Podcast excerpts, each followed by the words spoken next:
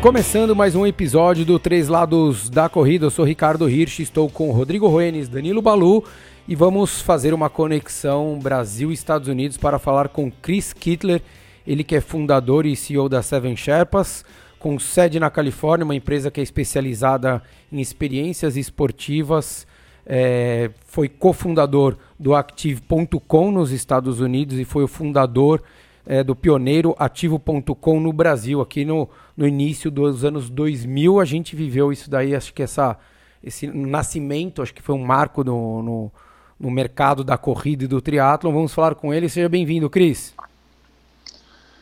Obrigado, Ricardo, Danilo, Rodrigo. Prazer estar falando com vocês. Graças a avanço da tecnologia, cada vez mais fácil a gente fazer conexões aí pelo mundo, né? É isso aí, graças a Deus. A gente tirou da cama, você tá aí na Califórnia, então acorda, se quiser dar uma lavada no rosto, tirar os sucrilhos do olho, tá liberado. Não, cara, a gente acorda cedo aqui, já é, um, já é um, uma, uma rotina. Vocês que são atletas sabem bem, né, cara? A gente gosta de acordar cedo, aproveitar bem o dia e vambora. É isso aí, vamos com tudo. Cris, a gente é, bem, nos conhecemos há alguns vários anos aí, é, vivemos um, um, mundo muito junto, né, de, de, ambientes de treino, de competição, enfim, de, de querer, querer usar o esporte como, como uma nossa ferramenta de trabalho e de sustento. Como é que, como é que foi que você chegou nessa história? A gente já vai falar da Seven Sherpas, que é o, que é o atual é, momento seu, mas como é que surgiu essa coisa lá atrás do Active.com para chegar no Brasil no Ativo.com, cara? Então, o Active foi, é, na verdade, foi um projeto da, da faculdade. É, eu vim fazer uma pós-graduação aqui em San Diego, no, em 96, né? É, e eu sempre, sempre me recusei a, a, estudar inglês no Brasil, cara. Eu tinha um, assim, eu não consigo ficar parado então é um problema que eu tenho de ficar numa sala de aula aprendendo. Eu falei, ó, eu, quando eu for estudar inglês, eu vou estudar lá fora. E foi o que eu fiz. Quando eu me formei na, na universidade, eu fiz Mackenzie, administração, peguei o diploma, no outro, na outra mão já tinha passagem para vir para cá estudar inglês. E eu ia ficar três meses fazendo um intensivo de inglês aqui na Universidade da Califórnia, em San Diego. Essa história foi a história que você contou para seus pais, que você ia estudar inglês na Califórnia, em San Diego, é, né? É, Pois é, essa história de escolher San Diego foi meio, meio suspeita, né, cara? Para quem faz triatlon sabe bem né, o, o perigo que se corre, né? É, San Diego, você sabe muito bem, era, era o, o, o epicentro né, do triatlon no mundo. E, pô, eu cheguei aqui, né? Obviamente o triatlon foi, foi, a, a, foi unir útil ao agradável, né? Eu tava numa fase, tinha vinte e poucos anos, pô, tava com aquela ah, o bichinho do triatlon tinha me picado e você sabe que a hora que isso acontece, cara, ninguém te segura, né? Você só vê isso. E aí o inglês, obviamente, era, o, era a desculpa que eu tinha para vir, né? E, pô, era muito louco, cara, porque eu via, eu cheguei aqui em San Diego, né, cara, a gente comprava aquela revista Triathlete na La Selva, lembra? Só, só vendia lá. Pagava 80 e... reais e custava Não, 4 uma, dólares uma, aí. Uma fortuna, cara. Um, sério, mas você ia lá, sei lá, todo mês lá e comprava a revista. E, e eu tava ali na, no ambiente aqui, que todo mundo treinava junto, e eu estava num pelotão, por exemplo, num sábado que tinha um pedal é, tradicional aqui, eu olhava para o lado, pô, tava Paula Newby Fraser, na frente tava o Scott Tinley, do outro lado tava o Kenny Souza, os caras que você via na revista estavam ali ao vivo, cara, treinando com você, cara. E imagina só, é, né, como é que não foi essa essa experiência para mim, né, cara? Um moleque chegando aqui, e sendo exposto a tudo isso, cara. Foi, putz, eu não acreditava, né, cara? Ia na piscina, tava todo mundo lá, né? Mas enfim, voltando ao Active, eu, eu fiz um curso de inglês e aí eu, na sequência eu, eu acabei fazendo um curso, uh, tipo uma MBA na, na Universidade da Califórnia de marketing, com, com, com ênfase em marketing. E aí já os três meses já viraram um, um ano e pouco, né? E aí no final do meu, do meu curso, uh, eu tinha que fazer um estágio para cumprir horas de estágio tal, que era uma, um requerimento lá do curso. E eu conheci na piscina nadando, conheci um cara que chama Mitch Thrower, que ele tinha recém adquirido a, a revista Triathlete nos Estados Unidos. E aí ele me contou, eu falei, pô, eu tô precisando fazer um estágio, que legal. Pô, me convidou para fazer o estágio. Pô, achei o máximo, imagina, cara. Eu ia estagiar na revista que eu comprava lá na selva. Pô, você ia ter de graça então, a revista? Putz, tinha, tinha, não tinha muito, não tinha, não era muito bem remunerado, cara. Uma revista tinha de graça. revista podia pegar várias, cara. E aí eu comecei o estágio na revista, né, cara? Mas assim, como todo bom estágio, cara, os caras lá, lá da revista é, me olharam falando, puta, meu, o estagiário chegou, né? e carrega coisa para cá, carrega coisa para lá, faz isso, vai buscar o café, aquela, aquela, coisa, né? E aí, cara, aquilo, pô, não era o estágio que eu tava afim de fazer, cara. Eu queria, pô, conhecer mais sobre o negócio, queria me envolver com a revista, né? Já era um, né, eu já, já tinha um degree, né? Já tinha me formado, né? E aí, cara, eu peguei minhas coisas um dia, cheguei pro Meet, falei, puta, Meet, obrigado, cara, pela oportunidade, já tinha cumprido as horas necessárias lá no, no, no, na revista, né? Peguei minhas coisas, cara, com a intenção de agradecer ele a oportunidade e ir embora, entendeu? E a gente começou a conversar, cara. É um, cara que tem, eu sempre tive uma relação muito boa com ele. A gente começou a trocar figurinha, tal. Ah, pô, o que, que você acha de fazer isso, fazer aquilo? Eu falei, olha, Mitch, eu acho muito legal, tal. É, eu tenho essas ideias aqui né, eu, eu, eu acho que a gente pode talvez uh, tocar algum projeto nesse sentido. Né? E aí a conversa mudou de tom, porque eu falei para ele uma coisa que eu acho que foi a faísca dessa história toda de Active e Ativo.com. Eu não sei se você lembra, tinha uma revista que chamava Road to Kona. Sim. Que era uma. Era um. Um encarte, uma, Cris. Não era um é, encarte. É, era um encarte na Inside Triathlon, se é. não me engano. E, cara, aquela revista tinham todos os qualifiers. Naquela época não tinham tantos qualifiers como hoje, né? Quantas, tantas provas de Ironman, né? É, e tinha ali é, todas as provas que classificavam para o Ironman do Havaí. E eu já estava naquela pegada de, cara, eu quero ir para o Havaí, quero ir para o Havaí, né? Já estava fazendo triatlon um puta tempo, né? Eu não cometi a bobagem de falar, ah, eu quero fazer triatlon e vou fazer Ironman. Eu já tinha pelo menos uns 10 anos de triatlon até quando eu comecei a, a pensar em fazer Ironman. E aí uh, eu falei pro, pro Mitch, falei, cara, por que, que a gente não faz um Road to Kona para todas as provas que são relevantes, né? Não só para Ironman, porque, cara, eu ficava com aquele Road to Kona o ano inteiro, fuçando prova para tentar classificar, olhava o percurso, olhava onde era, como é que era. Ali tinha, era o guia, né? Que você podia escolher a prova ideal para eventualmente você se classificar para o Ironman, né? Para o Havaí. E, cara, ele gostou da ideia, falou, pô, que legal, vamos fazer o seguinte, vamos destacar você da, da do esquema da revista e vamos, uh, você trabalha exclusivamente nesse projeto, você não tem, você responde direto para mim. Falei, pô, beleza, né, cara, os caras não vão mais precisar, não vão me mandar mais carregar a caixa e se mandarem eu vou falar, oh, me, me desculpa, mas eu tô num outro, num outro projeto aqui. Eu não sou mais aspira. Não sou mais aspira, cara. Se liga, entendeu? Já tô com a farda preta. Pois é. E aí, cara, é, eu comecei a trabalhar nessa ideia, né? Eu mandei, uh, naquela época não tinha e-mail, era, era carta mesmo, né? Aí eu, eu mapeei os maiores eventos de triatlon é, dos Estados Unidos.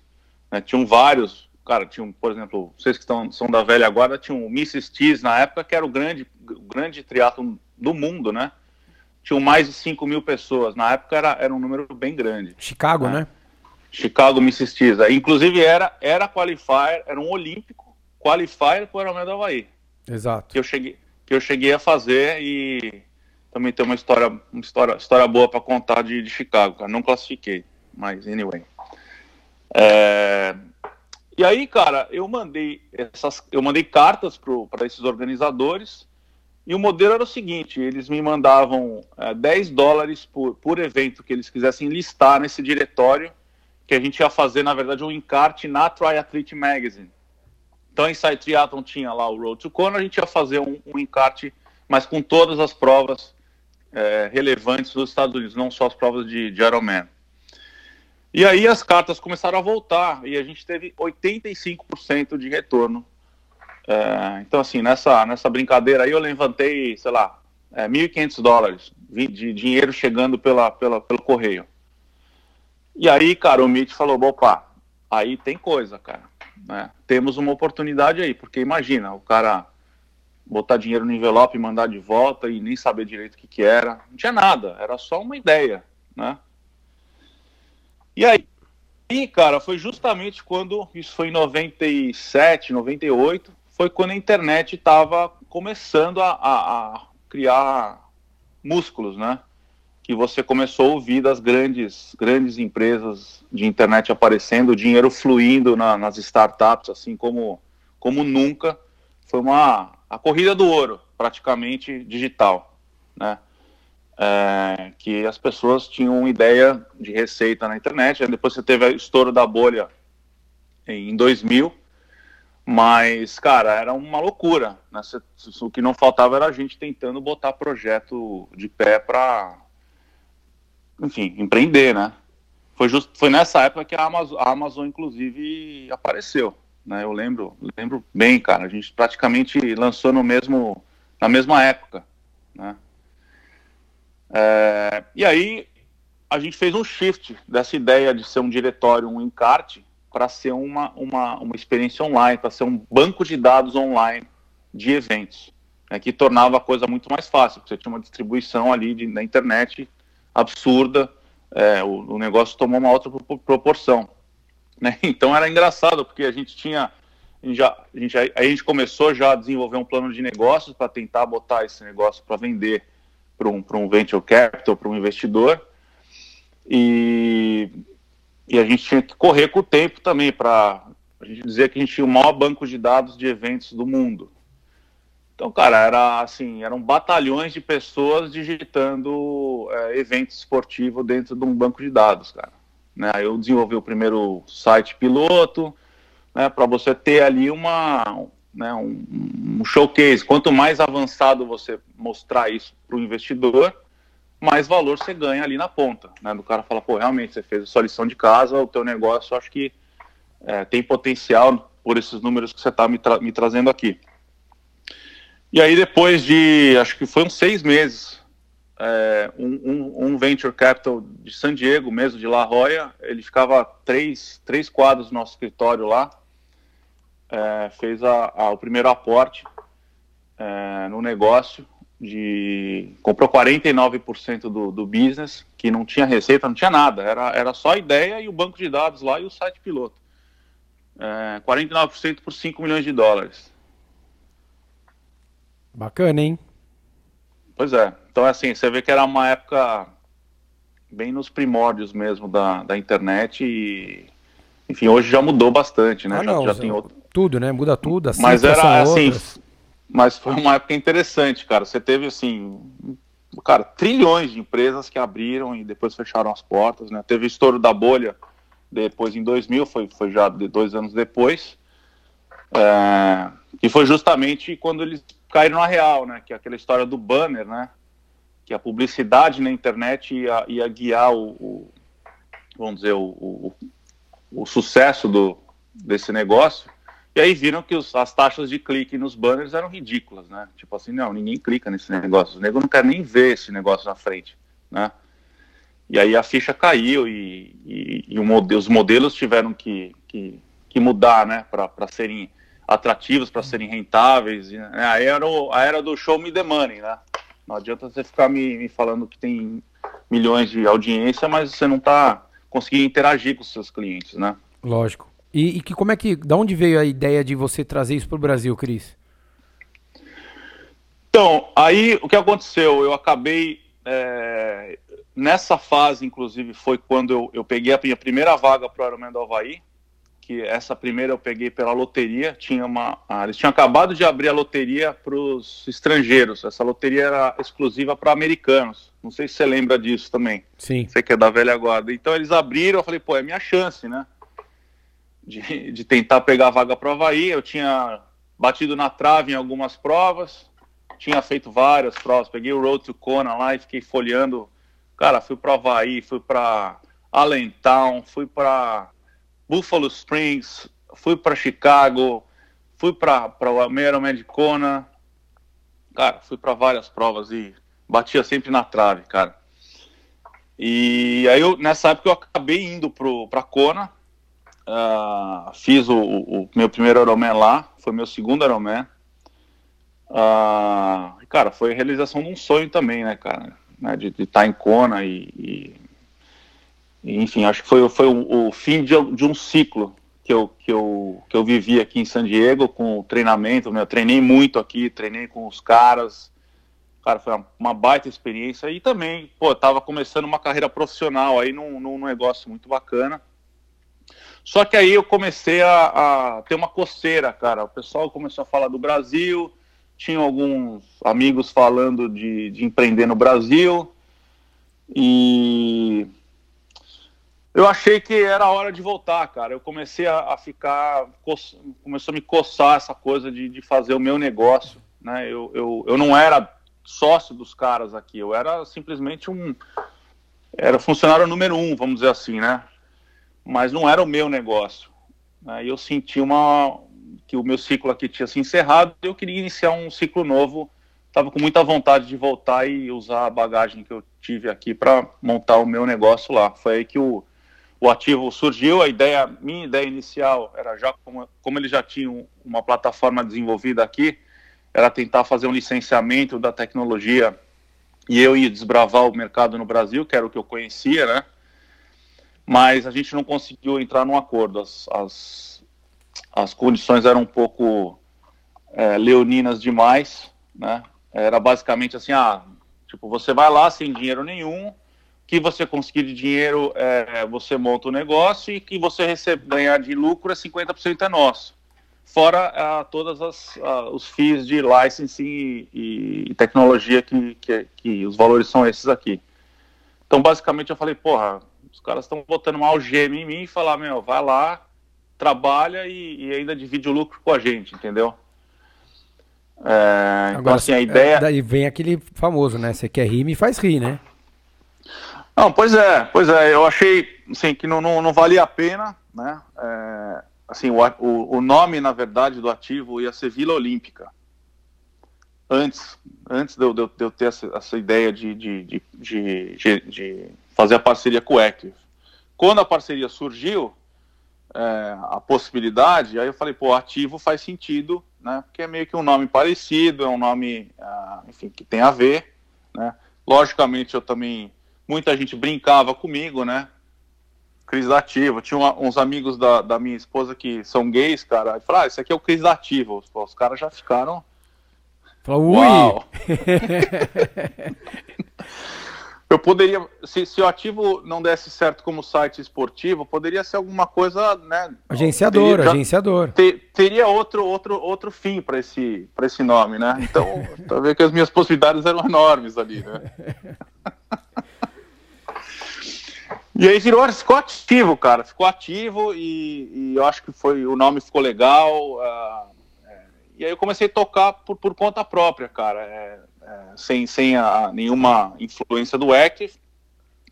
É, e também não, não tinha como ser igual o Active, cara. O mercado brasileiro era bem diferente, é bem diferente do americano, né? O Active tinha um modelo de, de business totalmente focado em transações, né? Você tinha eventos aqui com 50 mil pessoas, cara.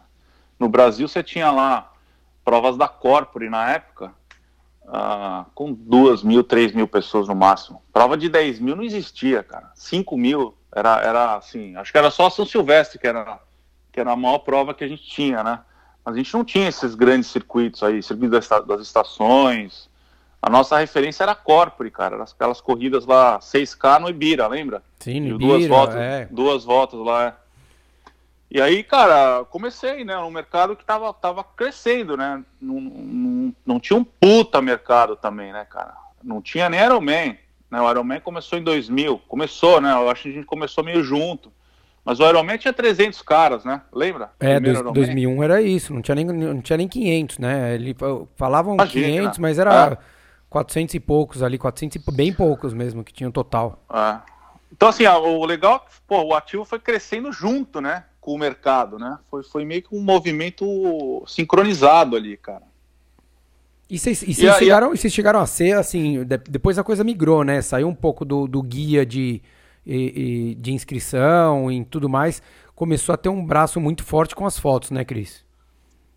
É, na verdade, eu já lancei com as fotos, né? Já, já foi uma, uma, uma. Foi desde o início, né? Acho que a grande, a grande sacada do ativo foi o seguinte: enquanto estava todo mundo focado no conteúdo e na publicidade, eu foquei no, no serviço.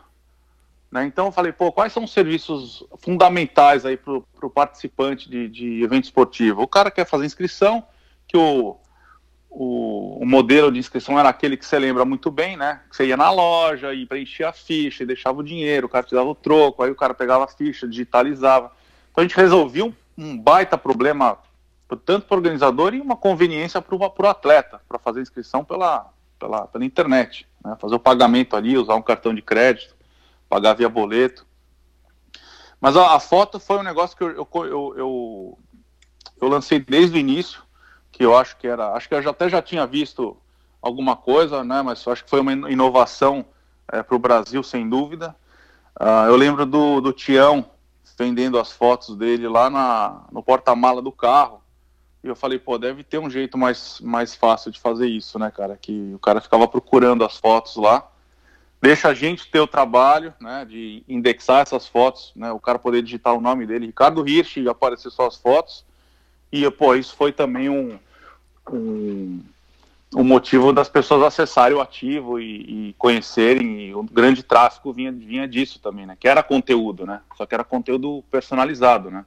É, e numa época onde ainda a gente nem tinha essa importância tão grande da foto para ser postada, né? Era uma coisa assim, eu quero ter uma recordação do evento que eu participei.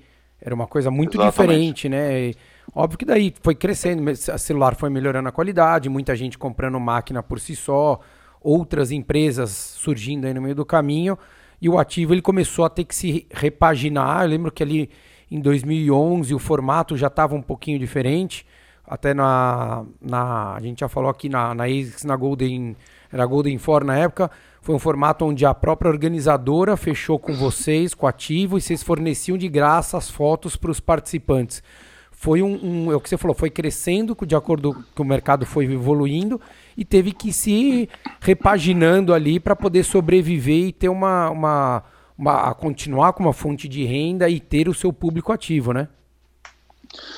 É, cara, a, a, tecnologia, cara, ela acelera muito as coisas, né, cara? Hoje, hoje em dia, cara, pô, a gente a gente viveu né, um, um, período aqui né, das nossas vidas, não, não muito grande, mas, cara, nós começamos com aquela TV que mal o controle remoto tinha, cara. Né, hoje, hoje olha, olha o que a gente tem acesso, cara. É, é surreal. Então, assim, a tecnologia ela, ela, começa a girar cada vez mais rápido as coisas. Né? Eu ouvi um podcast do, do Elon Musk, da, da Tesla. Cara, não sei se você teve a chance de ouvir, depois eu te mando o link. Mas é assustador, cara as coisas que ele fala, ele fala, ah, não, daqui uns 5, 10 anos eu acho que é possível. Você fala, o quê? Não, fala sério. Não é possível. Então, assim, é, a, a, em relação a, a, esse serviço de foto especificamente, o que aconteceu? A gente chegou a surfar uma onda de ser único, né? Acho que esse, esse é o preço que você. É, é, o teu ganho de ser um pioneiro. Mas depois, cara, como você falou, tinha um N empresas fazendo. Acho que tinha. Eu brincava que tinha mais fotógrafo que corredor nas provas. Né? O, e também, Cris, o Cris, quando você iniciou o ativo.com, já existia o WebRun ou não? Não, não, o WebRun veio depois. É, tinha o maratona.com.br, que era um site de conteúdo do Harry. Ele, vendia, ele, ele, ele era jornalista, né? Então ele vendia ali a, a publicidade, mas ele não tinha serviços, né? E tinha o Web Venture, que era um site de uh, aventura que era o mesmo modelo, era, é, já era muito mais estruturado, eles tinham tido um aporte de um, de um venture capital na época, mas eles eram um site de conteúdo, tinha lá viagens, tinha lá um monte de coisa, mas não tinha serviço. Aí o WebRun foi a eles, eles fizeram uma, uma junção, né, o, o Harry com o, o, o André Chaco e o, e o, Renato, que eram sócios do Web, Web Venture, criaram o WebRun. E aí eles fizeram o WebRun para ser um site de, de corrida, né? E aí começaram a copiar o que o ativo fazia. Começou a vender foto, começou a falar ter inscrição. Né? Eu comecei a ter concorrência de verdade batendo na porta, né? Mas aí, assim, voltando ao modelo de fotos, a gente, pô, tinha os, os eventos, da, tem eventos da Track and Field, por exemplo, cara, eu chegava a vender 600 fotos, cara, num, num evento, né? E... e... numa época que você não tinha tantos fotógrafos também, né, Cris? Porque se a gente Não, falar, não tinha nada. Se a gente falar de 600 fotos para uma meia maratona, para uma prova de 10K hoje, você fala, ah, não é muito. Porque hoje, sei lá, um foco radical que está tirando foto, ele tem 6, 7 fotógrafos no trecho. Então você vai ter com certeza, sei lá, eu fiz uma prova de 15 quilômetros o ano passado e quando eu entrei tinham 160 fotos minhas. Você fala, Nossa. pô, você, imagina, isso era, cara, era impossível você ter isso de um único competidor numa prova de 10, 15 quilômetros, porque você tinha três fotógrafos no máximo, era um na linha de chegada, um no meio do percurso, dois no percurso, assim, era mais ou menos isso que tinha, né? É, a, a, tecnologia das câmeras evoluiu também, né? Eu lembro a gente fotografando o primeiro Ironman, cara. Assim, eu lembro disso hoje, dá até dor de estômago, porque a, a, você clicava a máquina, ela demorava três segundos para processar a foto. Eu, e, eu, aí... e eu não tenho foto desse Ironman, eu tava lá. Na realidade, eu tenho que um amigo meu tirou, porque não, não, não tem a minha chegada, cara, você acredita? Olha, eu vou te dizer, se bobear até tem, viu, cara? Se a gente usar, pegar o arquivo, o arquivo do arquivo do arquivo, deve deve estar tá lá em algum lugar, Ricamo. Não, mas deve tá melhor tá não. Escuro, é... Deve estar tá meio escurinho, deve estar tá meio escurinho ali, não, tá, tava noite. Tortinho. Tava noite. eu acho que a tecnologia não ajudou muito na, naquela época e meu condicionamento também não. Nossa, mas, mas foi assim, foi um desastre, cara, porque foi a primeira prova que a gente cobriu, assim, e pra você ter ideia, a gente imprimia as fotos, não existia laboratório, cara, a gente imprimia as fotos numa impressora HP, cara. E demorava Pô, cinco minutos para imprimir uma foto em alta resolução. Cara, você não tá entendendo, cara. Foi, foi uma operação de guerra esse primeiro Ironman. E eu lembro que foi durante muito tempo, acho que o carro-chefe de vocês fazer o evento do Ironman, porque todo mundo comprava a foto da largada, que era incrível, aquela foto do helicóptero, todo mundo largando junto. Uhum, Daí tinha uhum. a foto ali da gente passando com a ponte Ercílio Luz de fundo e a foto da chegada, era o pacote básico assim para todo mundo. Então, todo mundo tinha uma foto pelo menos uma genérica e duas individuais ali para registrar o, o, o, evento, né, a participação do Ironman. E todo mundo, meu, era uma loucura a procura.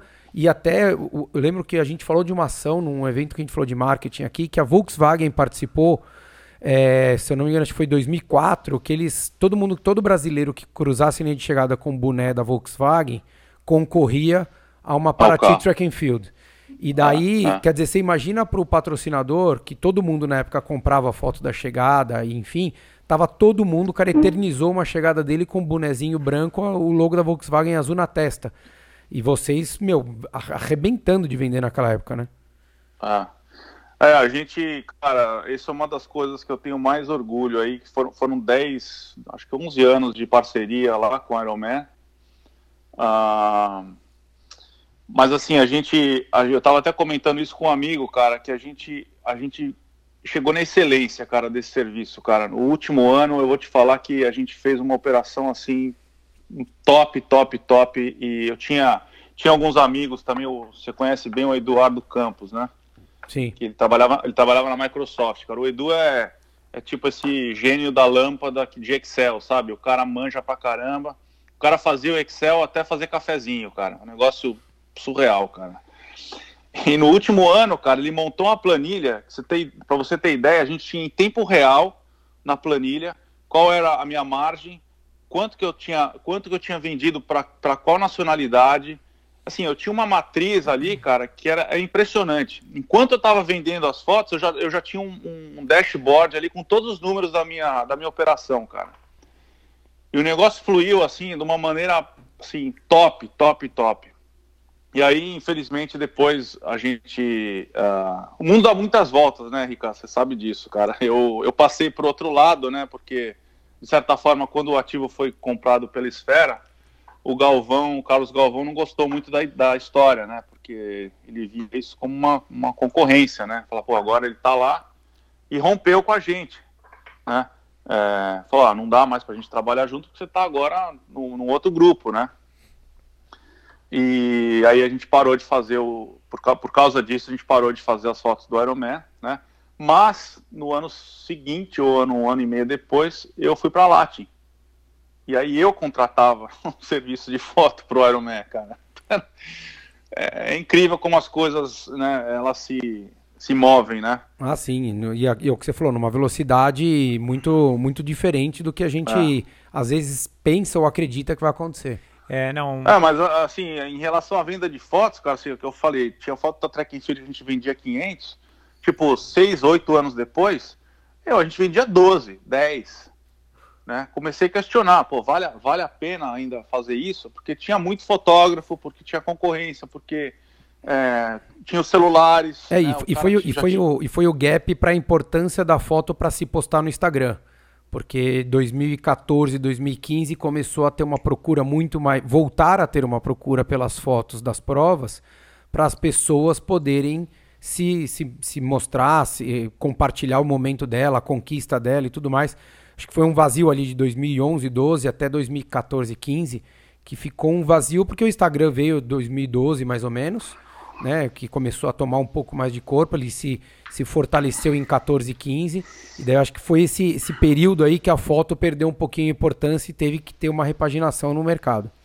Ah... É, assim, eu, vi, eu vivi a era toda, né, do, do ativo sem, sem, sem mídia social, né, que na verdade foi, foi pra gente foi bom, porque a gente acabava canalizando, né, as pessoas que queriam se informar ou fazer as coisas, era, era, era pelo ativo, né, não tinha essa dispersão, né, que a gente tem hoje de, de social media, né. Total. Ô Cris, é, eu me lembro, assim, na, logo bem no início é, que você criou o ativo e, claro, tinha também, diante de tudo que você falou, esse, essa operação de fotos que era um atrativo, por outro lado você tinha é, dia sim, dia não, ou, ou todo dia você, eu particularmente eu entrava no portal e você tinha uma série de notícias e informação, se fosse de corrida ou de triatlon, não só do Brasil, mas de fora, o, que eu achava super interessante. Aí foi quando você é, vendeu a operação ah, para o pessoal da Esfera e por um tempo você ficou lá.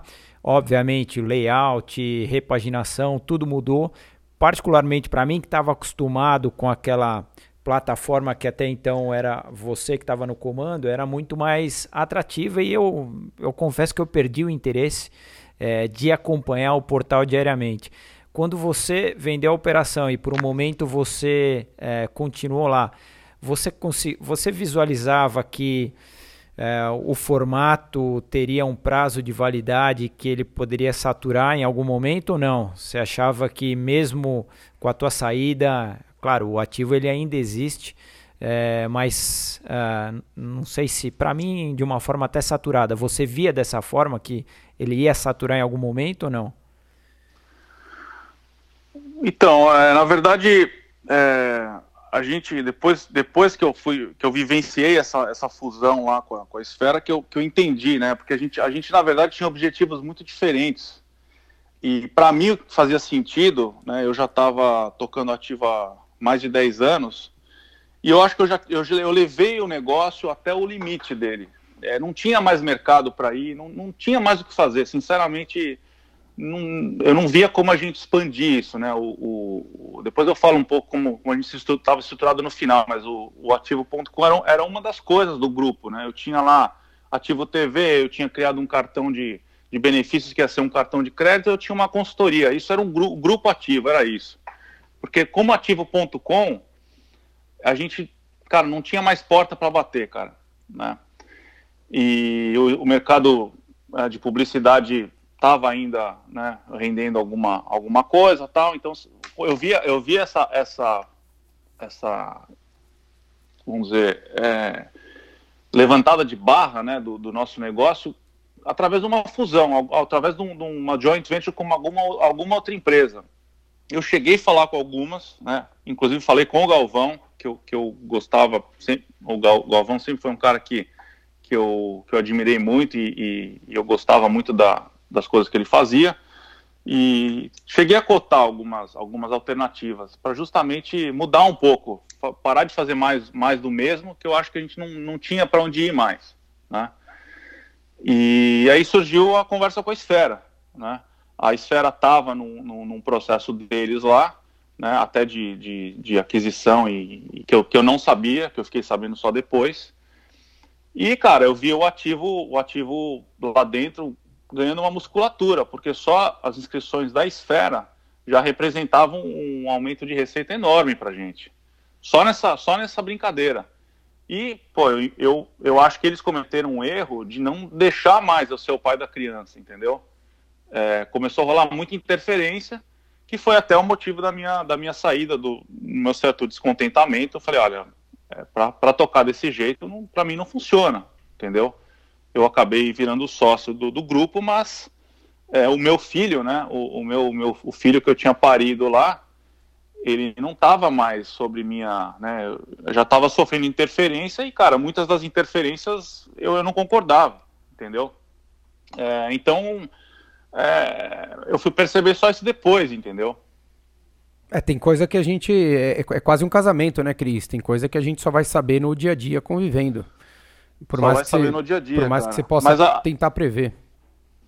É, cara, assim, ali foram diferentes visões das coisas muito grandes, entendeu? Eu, eu tinha aquela coisa do, do, paternalismo com o meu negócio, e eu, eu, acho que para eles ia ser melhor também, de, de, de, de, eu ter continuado e até absorver mais coisas, que aí eu, eu tinha a condição de chegar num, né, no anunciante que estava comprando só banner ou, ou, ou campanhas ou e-mail marketing, cara, eu poderia oferecer evento, eu poderia oferecer é, as revistas, eu poderia oferecer um pacote, cara, eu tava na rua já, né? Eu já era, já, já tinha esse papel comercial com ativo. Então, pô, eu poderia, ao invés de vender, sei lá, 100 mil, eu poderia vender 3 milhões, entendeu?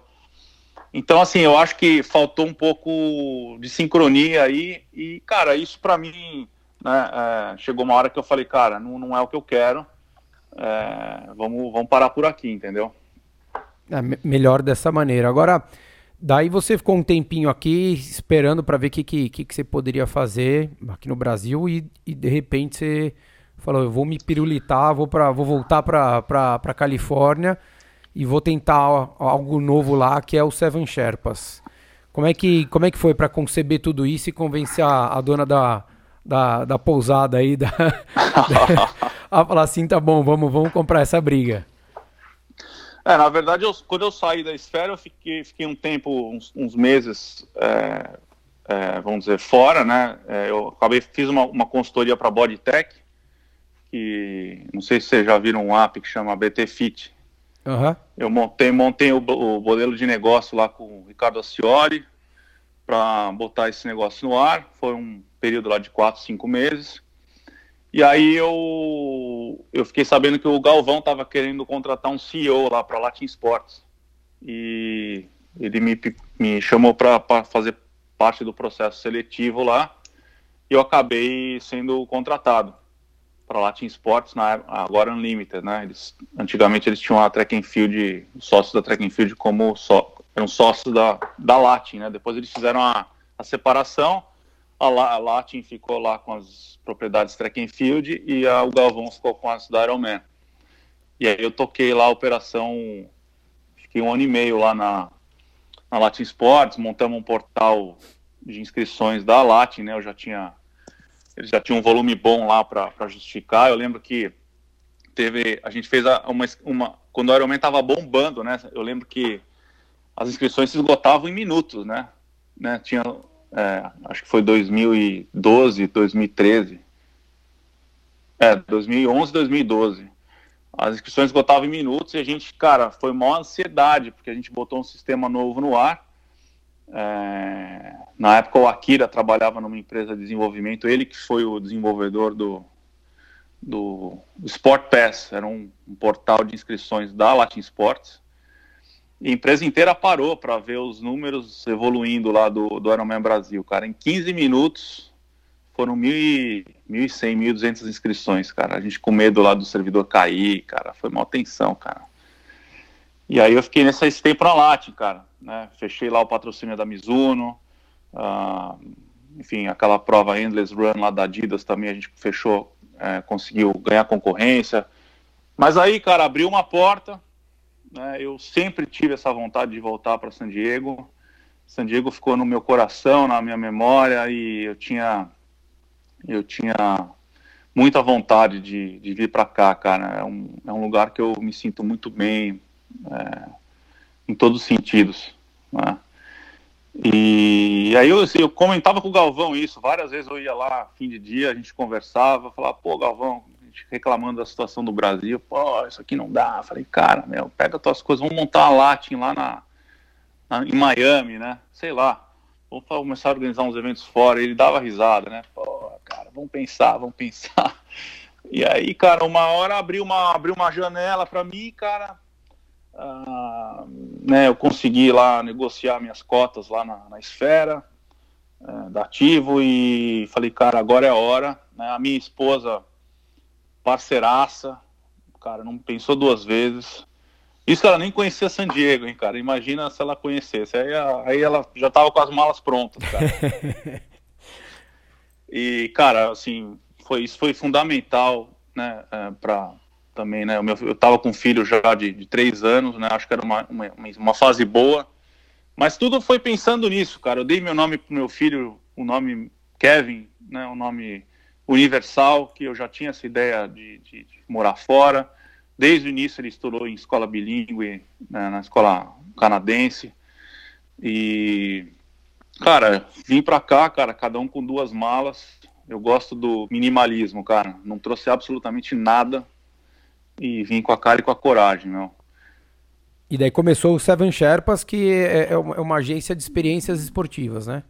Exatamente. É, já tinha, eu já tinha, né, antes de vir, eu falei, pô, mas eu vou para lá assim, sem nenhuma ideia, sem nenhum plano, né? Falei, pô, legal, eu, eu vou empreender de novo, né? Eu acho que esse negócio de viagem esportiva é um negócio bacana, um negócio que eu vou gostar de fazer. É, eu gosto de viajar, né? Pô, quem não gosta, né? Então, vamos, vamos de novo unir o útil ao agradável, né? Acho que eu tive muita sorte, assim, de poder trabalhar sempre com as minhas paixões. Mas era um, era um, era um, né, era um, era um, um, um jogo, um, vamos dizer, um, tava me arriscando, né, num lugar novo e, e enfim, com um negócio novo, mas, cara, vambora. É, tava, tava totalmente é, empolgado para botar esse negócio, já tinha cara, o business já tinha cara, eu já tinha começado a trabalhar um pouquinho na formatação dele no Brasil. E, cara, eu vim para Califórnia também para vender a Califórnia, cara, porque esse lugar aqui, para quem ama esporte, é, é, maravilhoso, cara. Você tem o melhor clima do mundo aqui, cara. É, no inverno, no verão, você tem praia, tem montanha, tem deserto. Então, assim, eu, eu, eu, eu entendia que também eu vinha para cá com, com, essa ideia de, de, de dividir isso com os meus clientes, futuros clientes, né? Que era um lugar excepcional, cara, para a prática esportiva, né? A corrida, a corrida, ela, ela tem um poder aí de, de, de venda, Cris? Como é que você vê? Porque você, você passou aqui, sei lá, quase 20 anos no, no, no Brasil mexendo muito com a corrida, óbvio, ligado ao triatlon, porque é um esporte que você faz, que a gente gosta. É, trabalhava ali no ativo muito o Ironman e tudo mais. Mas o, o, se a gente olhar números, nós vamos ver que é, é, é, é, mercado, né? Quantos, quantos milhares de corredores a gente tem e quantos milhares de ciclistas ou triatletas a gente tem? É, a corrida é um, é um bom negócio aí ou não? Então, cara, assim, a corrida é, é que aqui o mercado é outro mercado, né, Ricardo? Diferente, né? É, é, assim, a, o, poder, o, o, poder de compra do americano é, muito maior que o, que o do brasileiro. você tem um volume muito maior de pessoas, né? E, e, os eventos, cara, por exemplo, a gente estava mais envolvido também com a Rock and Roll Marathon, por exemplo, cara. É, pô, são eventos tipo Maratona de Nova York, entendeu? Para 30 mil pessoas, cara. E é um evento, cara, um evento festivo, cara. Então, pô, os caras compram, meu, tem souvenir pra caramba, a Expo é gigantesca. Os, os americanos compram tudo, tudo que você pode imaginar, os caras inventam, né, é, PIN com a cara do Mickey, é, cadarço com final escrito não sei o que. É, é, você vai numa feira dessa, é um bugiganga que não acaba mais. E o mercado girando, entendeu? Aqueles pavilhões enormes de, de gente vendendo coisa, né? E os eventos grandes, né? Acho que a, a, uma, uma das coisas que isso eu, eu vi bem na, na época da esfera, né? É, o modelo de corrida no Brasil que era aquela coisa de você vender patrocínio tal, morreu, né? Agora é etiquetagem, cara, é, é que nem show. O patrocinador, cara, se você conseguir, é, é bônus.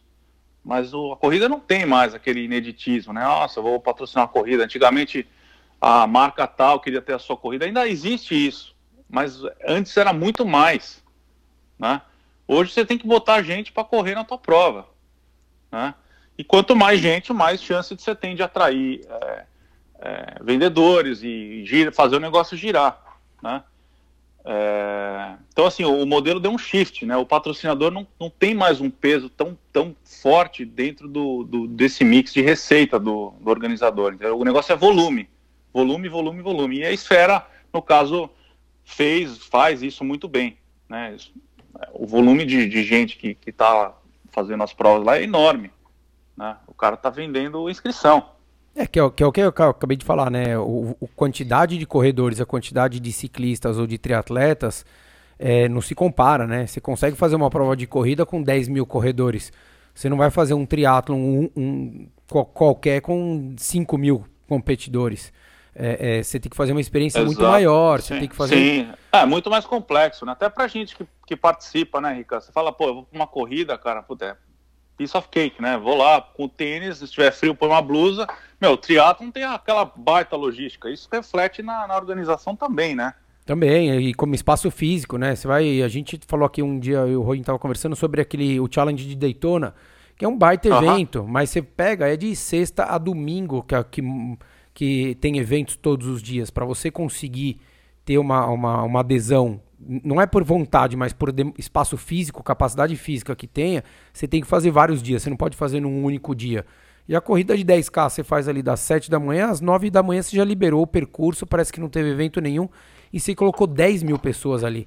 Então, quanto sim, mais você. Quanto mais pessoas você coloca para correr, quer dizer que é mais gente na feira, o americano investe horrores, né? Então é o que você falou, o cara. Você, meu, tira foto aqui no, no backdrop com um cara que correu os 10, o primeiro americano que correu os 10 mil abaixo de 30 minutos. Vai ter fila para tirar foto com o cara. E se cobrar 2 dólares, todo mundo vai pagar. Sim, sim. então a coisa, Exatamente. a coisa ela se alimenta muito, acho que é um investimento e acho que para você como como como, como negócio, você está num, num, num, num, polo aí que você consegue potencializar não só aí na Califórnia, né? Eu tenho um aluno meu que já, já te prestou serviço com você, já, já na realidade já precisou dos seus serviços em Nova York, na Flórida, e acho que é um braço seu que você conseguiu entender que dá para você fazer, né? Assim, a base é Califórnia, né? Nosso, nosso quintal aqui, mas a gente opera o mundo inteiro. Né? A ideia a, da Seven Sherpas é, é, Eu sempre é, desenho os roteiros em lugares que eu já fui, já conheci, e que tenho, no caso, um parceiro local, que isso é fundamental você ter o cara que conhece conhece lá, não adianta eu chegar, mesmo em qualquer lugar dos Estados Unidos, cara, eu chegar lá e, e achar que eu conheço o detalhe do detalhe, que eu acho que esse é o grande diferencial do meu business, entendeu? É no detalhe que você acaba é, impressionando e, e, e, até indo além das expectativas do cliente, né? É, então a gente tem essas, esses hubs aí, agora na Espanha, a gente tem Itália, ah, tem Flórida, Boulder, Colorado, são Francisco, Napa Valley, Los Angeles, é, pô, fizemos até coisa no Chile. Então, assim, eu tenho, tenho esses meus, meus, vamos dizer, bra bracinhos, né, tentáculos, e aí a gente tem a, a, nossa clientela que fala, pô, eu tô indo para tal lugar, você consegue me atender lá? E a gente faz um corre aqui, né? Acho que essa flexibilidade, né, que eu, que eu queria também com esse negócio novo de ser um negócio pequeno, enxuto, é, é um dos diferenciais também. Né? O, o, com relação à, à, parte de vocês é, é, estarem aí sediados num, numa região que respira o esporte, é, como é que você sentiu esse, esse momento aqui da quarentena, Cris? Como é que ficou tanto a, a prática do esporte aí, quanto a, a, a expectativa das pessoas por terem essas experiências que vocês proporcionam? Bom, assim, grande parte do nosso, da nossa clientela ainda é brasileira, né? Então, assim, a gente já de cara aí já teve restrições, né? A gente estava com viagem programada para agora, que a gente está conversando aqui, é, eventos, grandes eventos de é, concertos de música que estavam é, vinculados à nossa viagem foram cancelados. Com isso, você perde total a, a vamos dizer, a adesão de, de, de eventuais viagens para cá. É, então, nesse ponto, cara, a gente está aqui, é, na verdade, já pensando no segundo semestre. Eu acho que as coisas vão rapidamente começar a melhorar, como eu já tenho visto aqui. Né, as coisas já estão abrindo aqui, é, a vida já está, de certa forma, voltando ao normal. Uh, e, e o, o, calendário do ano que vem. Né? A gente está trabalhando já para 2021 e também vendo algumas outras frentes, assim, cara. Eu acho que o Brasil, cara, ele oferece é, algumas opções legais, assim, também de, de turismo relacionado a esportes, cara. Então eu tô acendeu uma luzinha e a gente já está trabalhando numas ideias de tentar fazer o fluxo contrário, né? Tentar levar o, o, o gringo para o Brasil, porque a gente tem coisa boa aí, cara, muita coisa boa, né? E eu acho que é super pouco explorado. Então, pô, eu acho que pode ser uma forma da gente abrir um, um novo caminho, entendeu? Talvez até mais rentável, cara, de levar o, americano pro Brasil, cara, do que trazer o brasileiro para cá. É, até porque né? pro, pro americano vai ficar trocado, né, cara? Com esse, com esse câmbio que a gente tá, né? Não, tem isso, cara, assim, porra, o Brasil tem experiências que dão de 10 em, em né, a parte culinária, é, é, hotéis, meu, é, o Brasil é, é fantástico, você for para um nível, né, 3, 5 é, estrelas, cara, né, cara, é, você tem experiências que você não tem em lugar, lugar nenhum do mundo, entendeu? E com o câmbio, como você bem lembrou, com o câmbio do jeito que tá, cara, o cara vai gastar lá 3 mil dólares, vai ser tratado que nem um rei. Né? É isso mesmo, ele vai olhar aquela picanha mal passada vai falar o quê? 15 dólares Imagina, essa cara. picanha aqui? é surreal, cara, né? o cara, o cara vai voltar pra cá vai entrar em depressão, cara. Porque aqui, cara, você pode ir em 10 restaurantes, cara. Os 10 vão ter o mesmo gosto, cara. É impressionante. Né? É, porra, o culinária do Brasil, uma cidade que nem São Paulo, né? Você vai pro sul do país também. Cara, é assim, é formidável, cara. Formidável. É, então, eu, acho eu acho que o Brasil que, tem muito. Eu acho que até para você também, é, por ser o nosso país, né? Língua nativa e tudo mais, por mais que você tenha um inglês fluente e tudo mais, mas eu acho que para a gente conseguir estruturar um negócio muito bem estruturado é muito mais fácil aqui no Brasil do que você conseguir fazer aí, né, Cris? Um negócio que eu digo, ah, uma experiência, assim, ou você já tá 100% engatilhado com tudo aí para fazer bem feito? Putz, eu, na verdade eu acho que aqui é até mais fácil, cara, porque a, a infraestrutura aqui é, é, fenomenal, cara. Você tem, você tem serviço para tudo, você tem facilidade para tudo. É, é, é, assim, nesse ponto eu acho que é, aqui, né, os caras são mais profissionais também. Né, é, é, é, muito preto no preto, branco no branco. No Brasil tem sempre uma, uma zona cinzenta, cara. Mas uh, nada, nada que você não faça com as pessoas certas. Né? Eu acho que o principal, cara, é você, tanto aqui quanto aí, cara, é você tá sempre com, com uma equipe campeã, gente, sabe, motivada, é, gente do bem para formatar o negócio. Porque isso transparece para o cliente, entendeu? É, é, se tá todo mundo ali remando junto e apaixonado pelo que faz, cara, o cliente percebe isso, cara. Ah, com certeza. O, a, a, parceria ela sempre tem que ser muito positiva e, e, e é, quanto mais transparente e mais parceiro de, de, de, amigo mesmo, de cara comprar sua briga, de querer te ajudar, de querer remar sempre a favor, transparece para qualquer ramo da vida, não é só só para o negócio, não é só para o esporte, né? É para tudo, não tem jeito. Pois é, exatamente, cara. E assim, do ponto de vista da nossa vida aqui, cara, assim, as coisas são em San Diego, né? Elas são muito espaçadas, né? Você não cruza muita gente no dia a dia, mesmo no dia normal, cara. É, é, eu, não tenho, eu não tenho prédios, eu não tenho um centro, né? Que nem um centro da cidade com, com prédios. Aqui é tudo casa, tudo condomínio. Então, cara, para dizer a verdade, a vida tá igual aqui, cara. Para mim, eu, eu desde sempre, cara, eu posso sair para pedalar, eu posso, lógico, os parques estão fechados, tem, tem, tem uma série de restrições, mas ah, em geral, assim, cara, a vida, né, eu, eu faço home office, né, o meu, meu, meu escritório em casa, então para mim, para mim não mudou muito, né, nesse sentido, né, eu tenho, assim, é, medit, é, feito muita meditação aqui, porque tem hora que dá bate uma, uma ansiedade, um desespero, porque você fala, porra, meu, meu negócio precisa girar e, cara, não tá vindo ninguém, o que, que eu faço, entendeu? Mas por outro lado, cara, você começa também a pensar um pouco fora da caixinha, entendeu? Eu acho que tem sido um momento interessante para reflexões, entendeu? Para, né, de alguma forma, restabelecer alguns contatos. Né? Acho que, cara, eu vejo, vi, vi de uma forma positiva, cara, essa, essa pausa mas também tem, tem que acabar uma hora, né? Porque a gente não pode viver de vento, né? É, é infelizmente, de, infelizmente né? De vento e de reflexões, né? É, é, Se fosse assim, tava ótimo.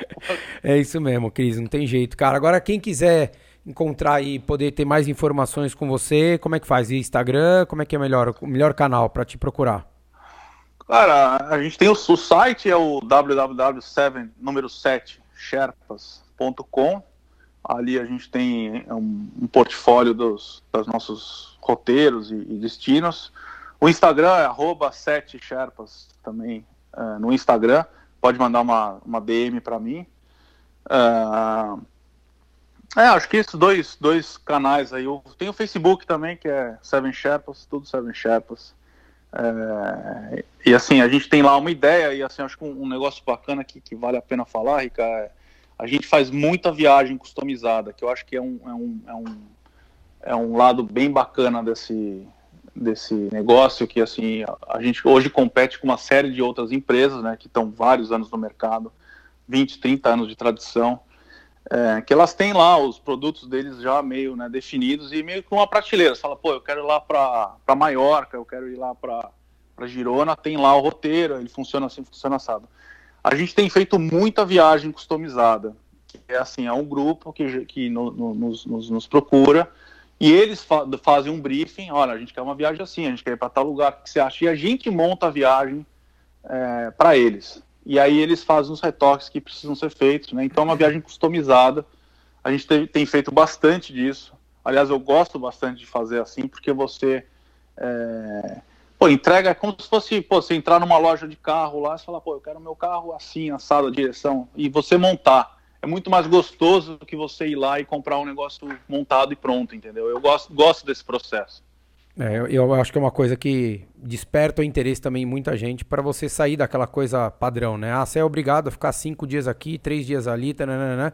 Na hora que você começa a colocar a sua maneira, eu acho que a coisa fica de fato como você gostaria e, e, e mais fácil até de acho que de acabar viabilizando mesmo, né?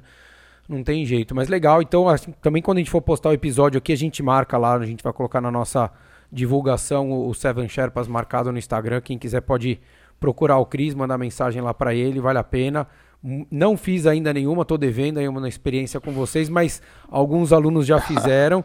Recomendo, pode, pode deixar que em breve, tomara que um breve bem próximo aí a gente possa desfrutar de alguns momentos juntos. Cris, obrigado pelo, pelo seu tempo aí, quase uma horinha de bate-papo que a gente teve.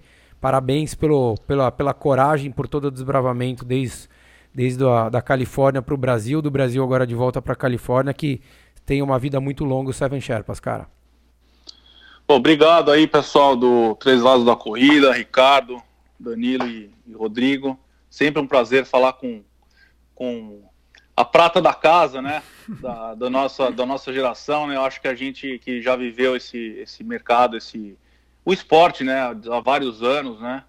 É, eu acho que esse é um grande legado aí que a gente traz com a gente, cara. E, e pô, eu, eu, sou super uh, grato aí de, de poder né, nessa, nessa trajetória aí trazer pessoas aí como vocês também na, na vamos dizer na asa do avião, vamos dizer assim. Show de bola. Valeu, Cris. Brigadão, cara. Um grande abraço. Fica bem aí que essa, essa esse tormento passe logo para todos nós e que vocês possam aí levar muitas experiências para muita gente, cara. Valeu, um abraço.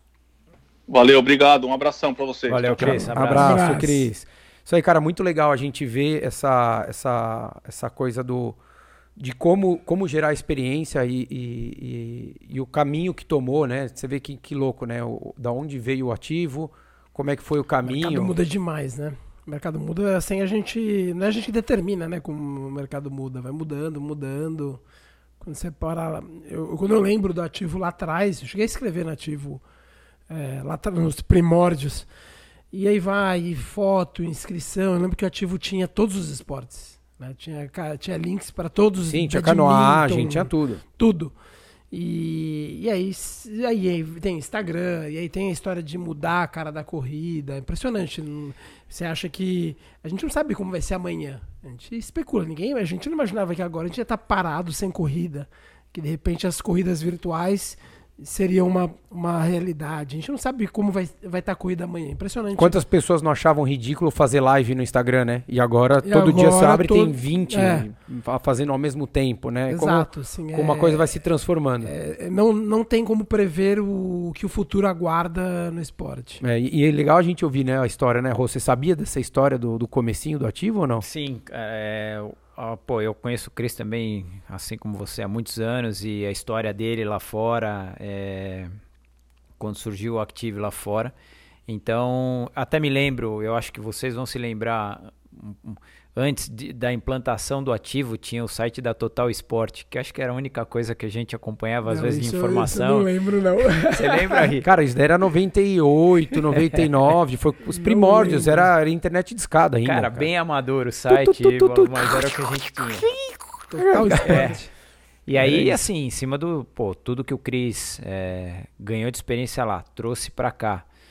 É, depois acabou ficando um pouco limitado em cima do que ele falou, né? A hora que ele vende o negócio, ele passa a não ter a participação autonomia 100%, autonomia que ele né? tinha. Então, pô, ele sentiu que era de jogar a toalha e ir para outro negócio. Mas muito legal para quem não, não sabia da história e como, como era lá atrás e até quem entrou novamente mais, mais novo nesse meio não sabe direito, né, o que que, que que era o ativo, o tamanho do que era o ativo, o que significava isso para o esporte. Eu, eu acredito como um dos um dos principais também é, é, propagadores, propulsores da corrida, porque era muito fácil, é o que ele falou, né? Se escrever numa prova, você abria ali. Dois, ou era o ativo ou era o web run, web run. os dois. E, é, olhava a prova, que era uma prova de 10 km. Estava no ativo, depois estava no web run, olhava, escreve, assim, só estava em uma das duas e fazia a prova. É isso aí. Então, para quem, quem não sabia, espero que tenham gostado do papo com o Cris, um cara muito bacana que sempre lutou pelo esporte, além de ser um amante do esporte, sempre lutou para trazer coisas novas para o esporte e hoje está fazendo essas experiências muito bacanas com Seven Sherpas. Então, espero que vocês tenham gostado. A gente vai deixar marcado lá no nosso, nosso post de publicação. Quem quiser só acessar lá e falar com ele. Valeu, um abraço.